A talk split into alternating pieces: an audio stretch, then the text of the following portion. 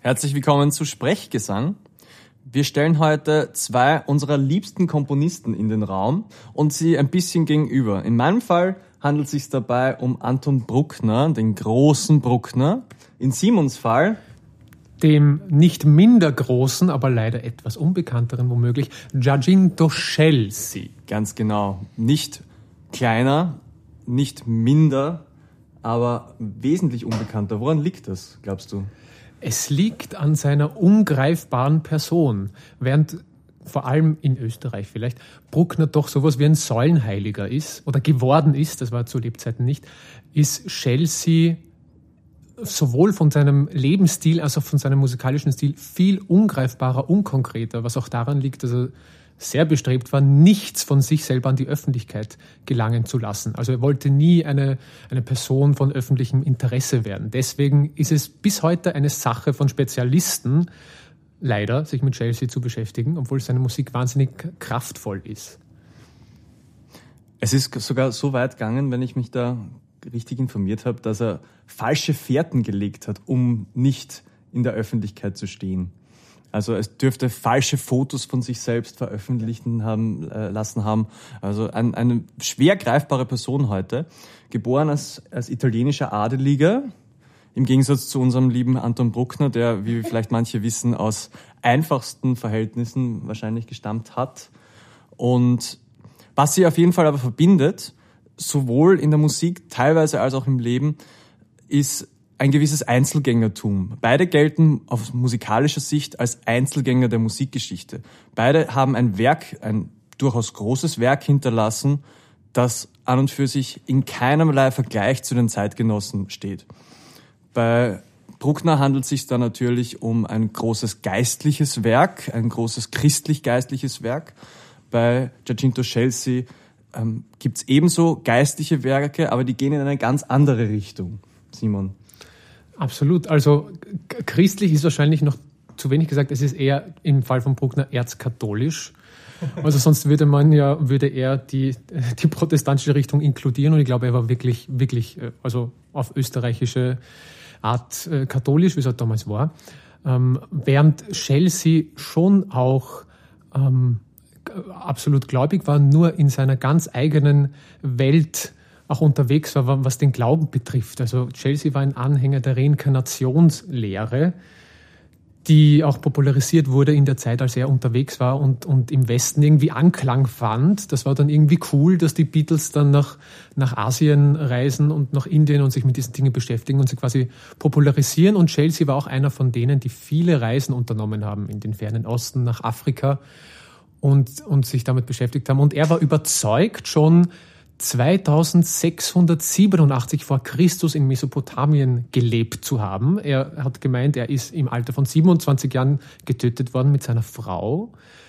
Und dann später nochmal war er zur Zeit Alexander des Großen präsent und hat bei dessen Beerdigung mitgewirkt. So ist es zumindest seine Interpretation der, der Inkarnationslehre. Also da sind die, die gläubigen Unterschiede zwischen, oder die Unterschiede des Glaubens zwischen Bruckner und Chelsea doch schon sehr groß. Bei Bruckner ist es natürlich ein, wie du sagst, total streng katholischer Glaube, ähm, der sich schon sehr früh im Leben zeigt. Er war schon mit zehn Jahren Domorganist an für sich. Die Orgel auch sein großes Instrument, ein typisch ähm, christliches Instrument an und für sich und, und da galt er auch sehr, sehr lange als, als größter seiner Zeit, als größter Virtuose an der Orgel seiner Zeit. Und Improvisator. Und Improvisator, die er leider nie aufgezeichnet hat. Was spannend ist, ganz im Gegensatz zu Giacinto Chelsea, der ebenso improvisiert hat, aber dann was anderes gemacht hat ja. mit diesen Improvisationen. Ja, ganz anders. Erstens anderes Instrument, also bei Bruckner war es ja die Orgel, die ihm zugesagt hat,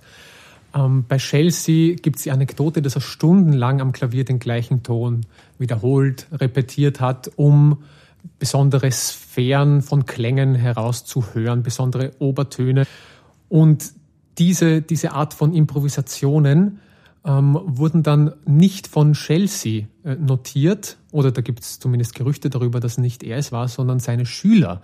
Chelsea nämlich hasste das Tonsetzen, das klassische Komponieren den, den Akt des Schöpfens im Sinne von, ich setze mich hin und, und schaffe ein, ein abendfüllendes Werk. Das war seine Sache nicht und da liegt auch eine große Differenz zu Bruckner, der ja auch in Wien Kontrapunkt ähm, gelehrt hat an der Musikuniversität. Mhm. Der auch absolut ähm, als Lehrer verehrt wurde teilweise, aber zumindest respektiert war, ganz im Gegensatz zu seinem Komponistendasein, wo er sehr, sehr lange kämpfen hat müssen um Anerkennung. Es hat eigentlich gedauert bis in sein 60. oder annähernd seine 60er Jahre quasi, seine persönlichen, bis zu seiner siebten Symphonie an und für sich, wo er gekämpft hat um Anerkennung seiner Musik. Und erst mit der Aufführung seiner siebten Symphonie und Tedeums ein Jahr später ist er eigentlich als Komponist erstmal wahrgenommen worden. Bis dorthin hat er schon ein enormes Werk hinterlassen und vielleicht ist das auch eine, eine Verbindung zwischen diesen zwei doch sehr unterschiedlichen Charakteren, dass sie eigentlich Zeit ihres Lebens irrsinnig kämpfen haben müssen um Anerkennung für ihr kompositorisches Schaffen. Bis bei Bruckner eben hat sehr, sehr lange gedauert, also fast 60 Jahre seines Lebens hat er wirklich kämpfen müssen gegen auch die Wiener Musikgesellschaft, die ihm nicht immer wohlgesonnen war. Und bei Chelsea war es natürlich auch sein seine neue Klangsprache und sein neues Verständnis der Musik, die er da aus seinen Reisen, wie du sagst, mitgebracht hat, die vielleicht für viele so befremdlich war, dass sie da sich erst einmal einlassen haben müssen darauf. Und wenn wir jetzt quasi die musikalische Ebene eröffnen, dann, dann ist bei Chelsea auch ganz besonders und im Unterschied zu Bruckner natürlich, dass er dass er erstens natürlich später lebt. Wir reden da von einer Lebensspanne bei Chelsea vom, von 1905 bis 1988. Also rund 80 Jahre. Ja, rund 80 Jahre Unterschied zu Bruckner. Genau. Was natürlich heißt, Chelsea hat andere Inspirationen, andere Erfahrungen, einen, einen, einen, ein völlig anderes Material, mit dem er arbeiten kann. Das heißt, wenn wir uns die musikalischen Ergebnisse bei Chelsea anschauen, spielt sich, ist sehr viel inspiriert von östlichen Lehren, sehr viel ähm, zirkuliert um einzelne Töne. Er konzentriert sich eigentlich auf Instrumentalstücke, auf auch Werke mit, mit Chor und Orchester. Diese Stücke, die wir ähm, aufführen oder die Vokalsables oft, führen, oft aufführen, nämlich die Tre Canti Sacri, sind in einer Minderheit. Es gibt dann noch die Tre Canti Popolari, die mit weltlichen Themen arbeiten aber die Tre Canti Sacri als solche sind eigentlich ziemlich einzigartig in Chelseas Schaffen. Was sie auszeichnet, ist, dass geistliche Texte genommen werden von Chelsea, allerdings auf eine völlig neue Weise angegriffen. Also es gibt den, den, den ersten Satz, der mit der Verkündigung der Engel an, an Maria über, über ihre Schwangerschaft beginnt. Ähm, quasi wie eine Reinkarnation. Es ist ein Ton, der absolut aus dem Nichts kommt und dann sich selbstständig macht in einem teilweise polyphonen Satz, teilweise in, in ganz engen Schwingungen, ähm, quasi dahin klingend. Und der mittlere Satz, der, das Requiem, ist einer der, einer der aufwühlendsten Sätze, wenn man bedenkt, dass er im Jahre 1958 geschrieben wurde, was gar nicht so modern ist. Also es ist noch ziemlich, eigentlich ziemlich früh und hat, hat eine unglaubliche Düsternis und, und Schwere in sich. Der dritte Satz dann, das Gloria, ist für mich persönlich einer der erschütterndsten Sätze, die man überhaupt findet für, für, für Chormusik oder für Stimmen, weil er nämlich diese Botschaft des Friedens und der Eintracht und diese Möglichkeit als, als solche ähm, absolut pervertiert, indem er die, alle Stimmen auf, auf nur einem Ton repetieren lässt, so dass es wie ein, ein großer Hilferuf eigentlich ins Allen nach oben dringt und diese Unmöglichkeit des Friedens, die vielleicht schon Arnold Schönberg mit Friede auf Erden angedeutet hat, wo er ja danach revidiert hat, diese, diesen Frieden, den er da wollte bei Friede auf Erden, gibt es eigentlich gar nicht. Chelsea war dann schon nochmal weiter, indem er diesen Frieden als Gewalt äh, wieder interpretiert hat und deswegen ist das eines der erschütterndsten Stücke die es überhaupt gibt. Was wahrscheinlich auch sein Leben etwas widerspiegelt. Wie, wie du sagst, er hat glaub, im Zweiten Weltkrieg eine enorme psychische Belastung mitgenommen ähm, aus diesem Weltkrieg heraus. Hat auch seine, seine Frau hat ihn verlassen, auch in diesem Zeitraum. Und das spiegelt sich wirklich sehr, sehr stark wider. Es, man hat echt teilweise das Gefühl, man hört da, nicht, Kriegsschreie. Sind es, es ist fast, also wie du sagst, es sind Repetitionen mit gespielt, mit allen möglichen Klangfarben, die die Stimme hergibt.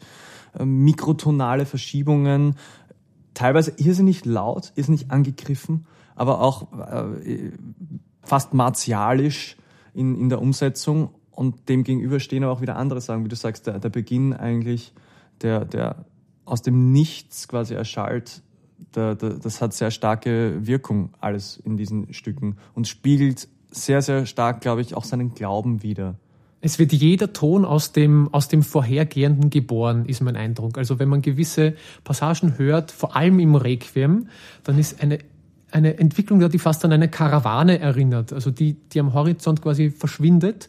Und es ist immer diese Langzeitperspektive, ähm, die hört man immer mit bei Chelsea. Also es ist eine, ein Begriff von Zeit, der da reinkommt, der zum Beispiel bei Bruckner vielleicht an manchen Stellen mit den ganzen Generalpausen und an manchen Stellen, zum Beispiel bei, bei Os Justi am Schluss, äh, wo man einfach nur davonfliegen will, vielleicht ist das schon noch eine Parallele. Ja, vielleicht. Auf jeden Fall eine, eine Parallele der beiden ist, dass sie eben auch geistliche Chormusik geschrieben haben. Bei Chelsea jetzt diese Tre Canti Sacri, die an für sich sowas sind wie seine Motetten, kann man vielleicht so sagen. Bei Bruckner gibt es natürlich ein wesentlich größeres geistliches Werk, ein christlich-geistliches, ein katholisch-geistliches Werk, das, das enorm viele Motetten ähm, beinhaltet. Viele davon auch a cappella, obwohl Bruckner er eigentlich auch nicht bekannt ist als A cappella-Komponist, sondern man kennt ihn heutzutage auch hauptsächlich als Symphoniker für seine großen Orchesterwerke. Allerdings, wenn wir uns jetzt kurz fokussieren auf die Vokalmusik, steckt in diesen Werken, die teilweise über sein ganzes Leben verteilt entstanden sind, alles drinnen, was ihn auch als Symphoniker ausmacht. Es ist klanglich absolut in seiner Welt auf harmonischer Ebene, auf melodischer Ebene, teilweise auch auf rhythmischer Ebene, sofern das eben mit Text und mit Vokalausführung möglich ist. Aber was Bruckner eben ausmacht, was er musikalisch weitergebracht hat in seiner Zeit, was auch viel dann seinen Nachfolger als Komponisten, Gustav Mahler, Richard Strauss, beeinflusst hat in ihrer Klangsprache, steckt absolut schon in seinen teilweise frühen Vokalwerken und auch in seinen späten Vokalwerken drinnen. Und Os Justi, ganz jetzt speziell herausgenommen, ist ein, ein Meisterstück seiner, seiner kompositorischen Fähigkeiten. Ein Stück, wo er sich selbst irrsinnig begrenzen hat müssen in seinen Möglichkeiten, wo er sich nur weiße Tasten des Klaviers. Man muss sich das dann vorstellen, das sind an und für sich dann nur sieben Töne. Sieben Töne hat er verwenden können, um dieses Stück zu komponieren, in dem so viel Ausdruck drinnen steckt seines Glaubens, wo so viel drinnen steckt seiner polyphonen Fähigkeiten, wo so viel drinnen steckt seiner harmonischen Brillanz. Und das Ganze geschaffen nur mit sieben Tönen. Wenn man sich in dieses Stück einmal hineinwagt, es beginnt auch etwas aus dem Nichts, so ähnlich wie bei Chelsea, beginnt es auch aus dem Nichts mit einem, einem F-Dur-Klang, der auf einmal auf blüht hin zu einem ersten großen Höhepunkt, dann ein polyphoner Zwischenteil, dann findet das Ganze wieder zurück und verschwindet wieder eben auch ins schöne Bild, wie eine Karawane am, am Horizont verschwindet mit diesem Choral am Schluss wieder in der Ferne. Also da steckt enorm viel Ausdrucksstärke und wunderschöne Musik in diesem einen Stück drinnen. Es ist mein absolutes Lieblingsstück auf dieser ganzen Erde übrigens, falls man es noch nicht mitbekommen hat. Also ein, ein traumhaftes, traumhaftes Stück. Und Chelsea auf der anderen Seite hat einen ähnlichen Zugang jetzt in, in der Ausdrucksstärke gefunden und hat auch wie Bruckner viele, die nach ihm gekommen sind, irrsinnig beeinflusst. Man sagt ja, dass an und für sich bei beiden die folgenden 50, 60 Jahre Musikgeschichte, die auf sie gefolgt sind, eigentlich ohne sie nicht möglich gewesen wäre. Sowohl bei Bruckner als auch bei Chelsea.